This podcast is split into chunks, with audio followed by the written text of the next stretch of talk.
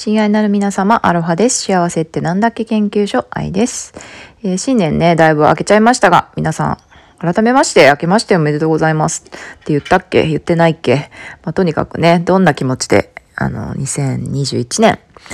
11日目、お過ごしでしょうか。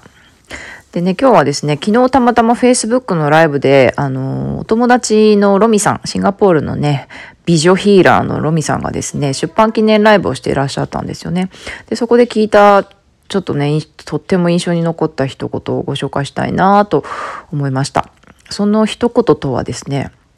自由っていうのは無条件の愛なんですよ。っていう一言だったんですよね。どういう話の流れでそうなったのかはちょっと忘れたんですけど、私それになんかこう雷を打たれたような衝撃を覚えましてですね。ああ、そうかーって思ったんですよね。で、自由って何だろうって前、前々回のエピソードでもね、つらつらとお話ししたりしてたんですけど、自由ってそうか、無条件の愛なんですよってことを考えた時に、なんかこう、ありのままの自分を全部、こう、もうすっぽんぽんの私をもう愛する、許す、認める、受け入れて愛するっていうこととか、もうすっぽんぽんのそのまんまの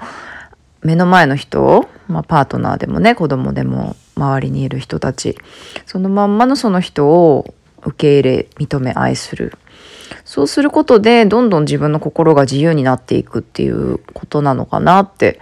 思ったんですよね。なんか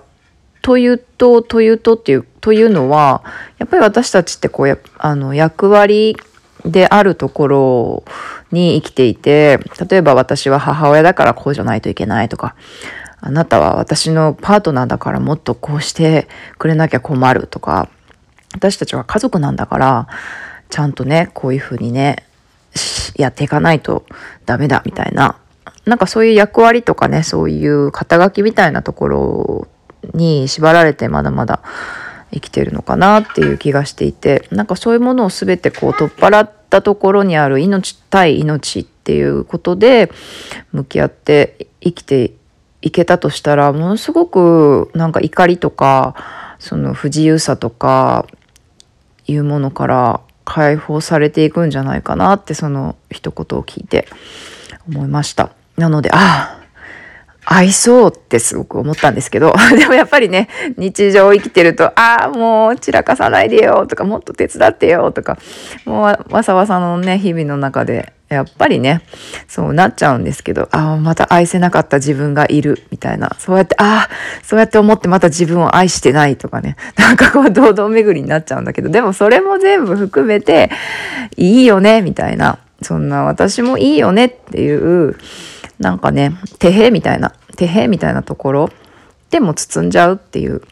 ことをもっともっと大事にしていきたいなって思ったりしました。だからなんかこう、愛そう愛そうとか愛さなきゃとか、受け入れ認め、許し愛さなきゃみたいな感じではなくて、なんかプラス笑いとか、プラス楽しいとか、プラスもう全部遊びにしちゃうみたいな、なんかそういう軽い感じでね、そういう無条件の愛、自由みたいなところにね、どんどんどんどん今年は近づいていけたらなっていうような気づきと決意でございました。皆さんは今年はどんな決意表明をされましたでしょうか？また教えてください。ではでは今日も引き続き良い一日をお過ごしください。バイバイ。